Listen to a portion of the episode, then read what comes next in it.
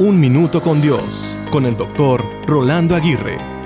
En la vida agitada de hoy en día, el estrés se ha vuelto una compañía constante. Por ejemplo, las demandas laborales, las preocupaciones financieras, las responsabilidades familiares y las presiones cotidianas pueden abrumarnos.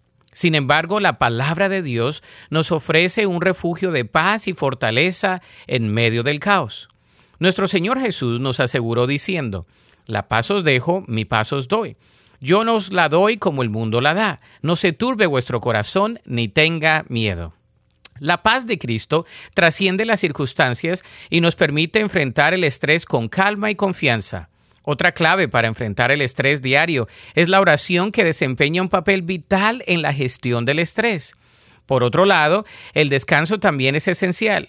Jesús nos invitó a descansar en Él cuando dijo que todos los que teníamos cargas pesadas las podríamos traer a Él para hacernos descansar.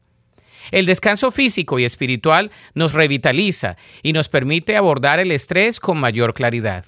Por eso, si te sientes abrumado por el estrés de la vida, busca refugio en la paz de Dios.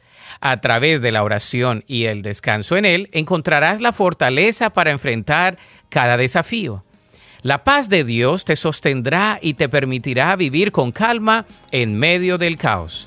La Biblia dice en 1 de Pedro 5:7, echando toda vuestra ansiedad sobre Él, porque Él tiene cuidado de vosotros.